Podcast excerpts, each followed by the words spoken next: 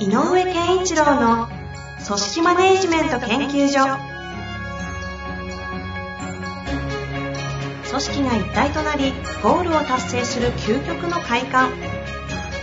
上場企業から中小企業まで延べ200社以上の支援を行った井上健一郎が組織人に関するあらゆる問題を分かりやすく解説します。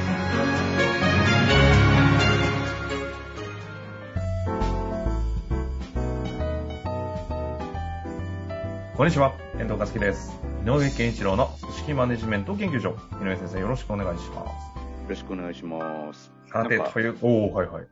こここのところねほ、なんか、以前にも増して、えっ、とコロコロ、コロナがじ身近なところにこう近づいてるなって感じがあってね。ほうほうんう、近しい人たちが。そうそうそうそう。で、あ、結局俺って濃厚接触者だっていうなのが、うん。あ、ここのとこと。うあの、わかり、ちょっとね、えっ、と、あと何時間かぐらいちょっと自分で自己自あ自制して外に出ないようにしてる。あ、今何？自、自主、自主隔離中なんだ？自主隔離中。うん。あ、そうなんですね。もうコロナなんて言ったら、もう周りコロナだらけすぎて、切りないんですけど。ねえ、はいすごいことになってる もうね。なんか別にみんなとコロナみたいな。ねえ。これ、本当にもう、それこそね、よく言われてるけど、ゼロコロナなんて言ってる時代じゃないなって言って。あの、ゼロコロナの話はですね、どこまでか、まあ、国の規制があるので、まあ、あの、ゼロコロナ対策やってる国あるじゃないですか。うんあっちの方にこう、いわゆる大手企業の駐在員として行ってる昔の仲間たちとか、ちょっと、ポロッとこの間、うん、話したんですけど、あれ、話したいって言われたんで、うん、繋いだら、この間どっかでも喋ったんですけど、50日間以上ですよね。あの、はい。マンション、いわゆるタワーマンションみたいなところに駐在員ってするんですけど、一歩も部屋のドアも開けちゃダメの隔離で、で、子供たち小学校と幼稚園生だったかな？もう教育一応全リモートになってるんですけど、さすがにやっぱり異常環境すぎて、うん、もうなんか当たり前のストレスじゃないですか。うん、外出れないらしい。で、うん。食事も本当に配給制？うん、国からの。食べたいものも食べれないし。で日本でいうウーバーみたいなのも機能してないので、うん。もうね、本当に地獄絵図のような生活をしてるってこの間言ってて、はあいや、もうなんかち大事な子供たちの時期、一歩間違ったらそのところで、なんかいろんなもの崩れる可能性あるぞっていうぐらいの危険さをね、この間教えてもらって、びっねくりしました。え、子供のね、50日間って相当長いからね。いや、そうそう、だからなんか、こう、かん、なんかやっぱこういうものも、ななんだ、時代というかあれなんだな、という思いながら、きっと、あ、これってコロナコロナ型の風邪ですね、なんていうような時代になるのかな、いや、本当ですよね。うん。まあ、そんなこんなあ、はいはいはい、すいません。ありますが、そんな井上先生にご質問でございます。今日の質問いきたいと思います。えっ、と、32歳女性とだけ出ておりますね。質問いきたいと思います。え部下を育てるにあたり、なかなか仕事を任せられない自分がいます。個人的にはもっとプロジェクト単位で任せたいと思っているんですが、心配性な性格もあってか、細かい仕事でしか渡せていません。任せる仕事はどのように判断していけばよいのでしょうかまた、自分を超える人材を作るとおっしゃっていた井上先生の言葉を実践していくためには、どのようなことを意識したらよいでしょうかよろしくお願いいたします。はい。まあでもね、ちゃんと偉いですね。そういう意識があるっていうのはね。そうですね。確かに、ここに課題感を持っているうん時点ですごいですよね。うん。大事なことだと思います。はい。で、えっ、と、任せる、あのね、えっ、と、任せられたなーって感じるときってどんなときだろうか？っていうのをちょっと、任された側が。うん、このこの方にも考えてもらいたいし、あ任されたなーって自覚できるのってどんなときだろう？ーどんな時だろもう僕なんかも、まあ一、ここにこのえー質問者の方が書いてあるように、一つのプロジェクトの責任者になったっていう時は、任された感はあるよね。うんで、うん。やっぱりかりやすいですよね。うん、それを進めるにあって、いろんなところで調整、接触してる時の、えー、と結論を自分あ、もちろん報告はあるだろうけど、結論を自分なりに出せる。自分の考えで結論を言えるというか、意思決定できるみたいなことがどれだけあるかだと思うんですよ。で、えっ、と、さっきも言ったように、どんなに大きなプロジェクトを任されたって、えっ、と、社長でもない限り、えーきっと、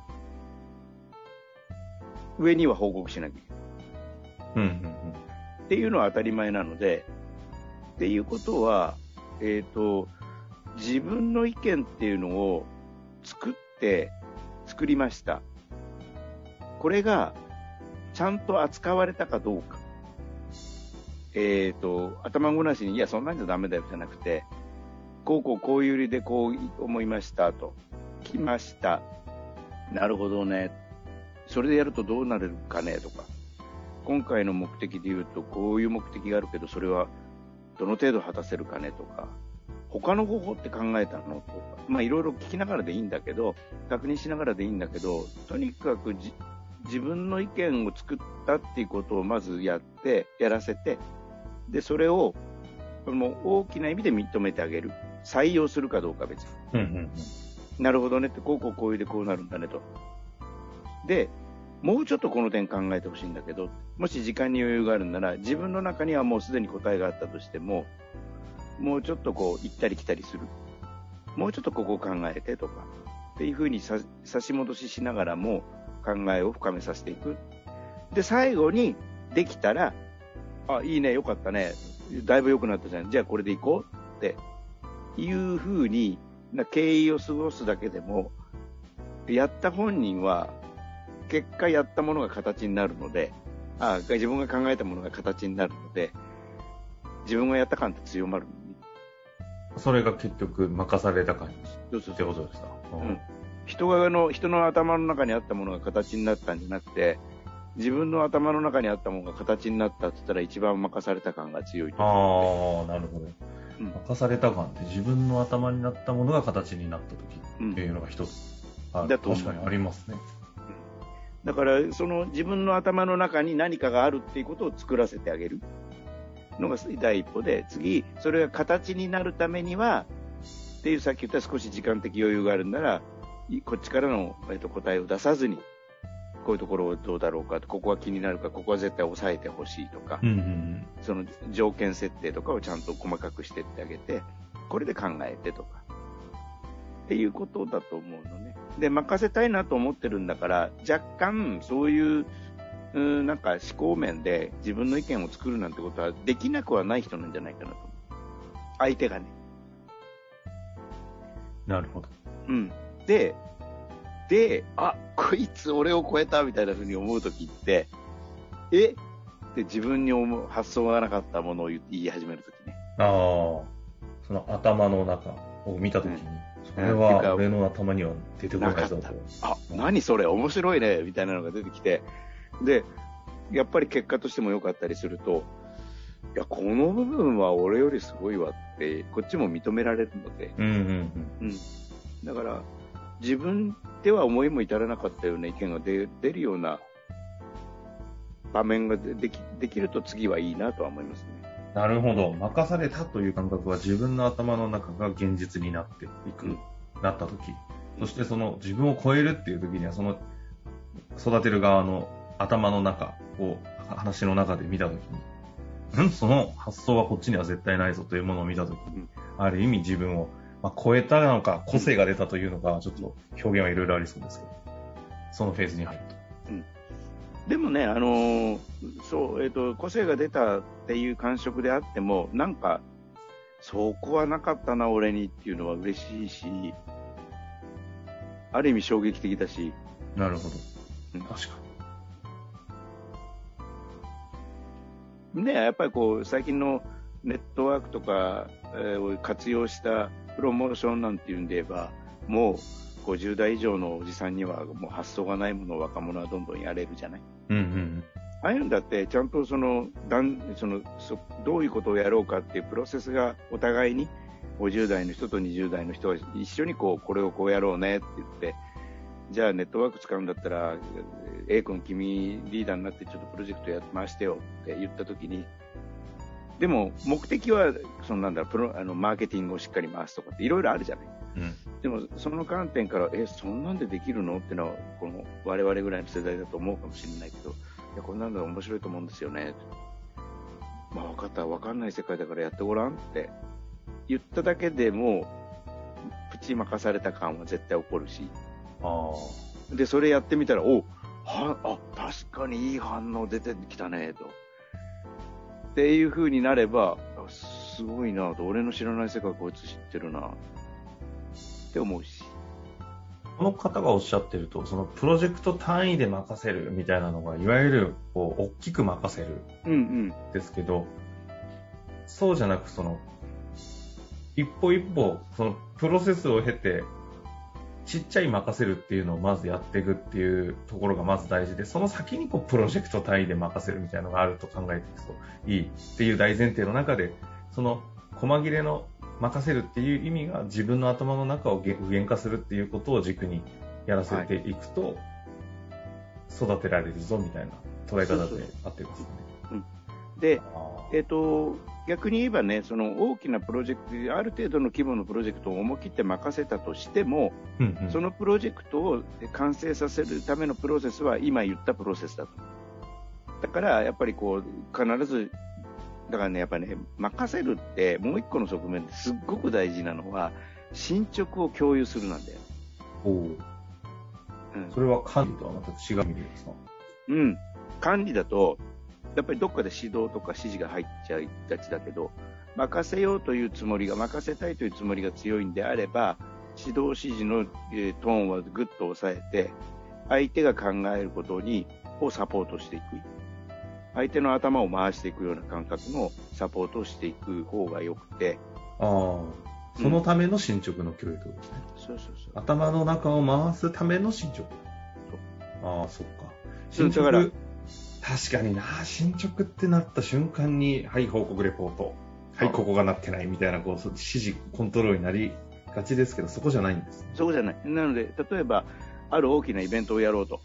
いや今月中には会会場を抑えないとまずいよねって言って、今月末になって、会場どうなった？いや、どこどこと考えてるんですけど、そこじゃ入りきらないだろうみたいなね。これはあんまり良くない会話で、例えば、あの会場今月中に抑えなきゃいけないねって話になって、えどうどう考えてんの？いや、2、3今候補として考えてるの？えどんなところとこことこことここと。まあ、そっかそっか。うん、確かにね。まあ、じゃあ、それぞれのあの良さとか、えっ、と、決めるにあたってどんなことかっていうのをちょっと、あの、来週の火曜日ぐらいに一回話そうとか、でいいのよ。うん。で、相手がこうこうこうで、今のところ、え会場にしようかなと思うんですよね、みたいな。なんで？って聞いたら、こうで。あ、そっか。俺か、昔使ったこの B 会場ってさ、結構使い勝手良かったけど、どんな感じだった？B 会場見て。うんうん。要するにこう、やれじゃなくて、どうだった？とか。要するにこう、ちゃんと思考して、いろんなことをあの精査する段階をちゃんと詰めてあげるって言ったらいい。あ、それ気づいて、あ、言ってなかったっすって、あ、そうか、意外と面白かったから、一応聞いとい見といた方がいいよとか。ああ、いやね、わかりますね。でも今の問いで、あそこどうだったの会場って時に、え、あ、いや、確認してなかった。だからさ、お前さ、って、こうもうこの時点で 我慢できなくなっちゃうのは、うん。で、任せられないなって思っちゃうんだけど、はい任せるためのこっち側の筋トレ、任せる側の筋トレとしては、トレーニングとしては、ドリルとしてはって言ったらいいのかな。あ、そうかそうか。でも、あの、し調べるともっと分かりや、あの、比較できるからいいかもよ。って言ったら、あ、じゃあ見てみます。あいや、もうここ、誰々さんにこう言われたんです。ちょっともう鼻から外したんですよね。あ、そうなんだ。え、え、どう、なんか言ってた？とかって、要するにこう、どういうふうに考えてここに至ってるかをちゃんとこう、これが進捗なのよ。なるほここまでで何ができましたかっていう進捗管理じゃなくて、こう考えてる ING のところを一緒にこういてあげる感じ。で、こっちは何か結論を出すわけではなく、ど。うん。これをやるとね、あの、だんだんだんだん、だんだん、まあ、ここはいいか、大丈夫そうだなっていう領域が見え始めるので、うん、うん、うんう。んで、だんだんだんだん任せていける。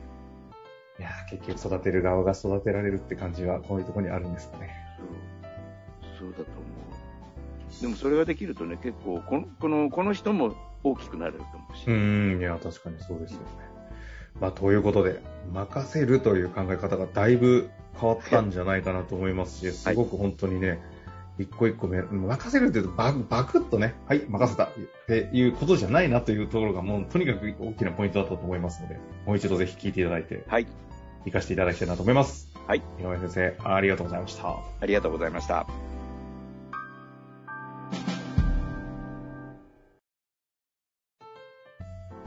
本日の番組はいかがでしたか？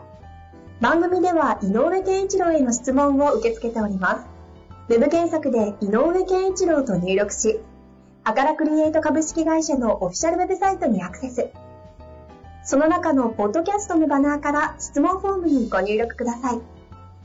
また、オフィシャルウェブサイトでは無料メルマガや無料動画も配信中です。ぜひ遊びに来てくださいね。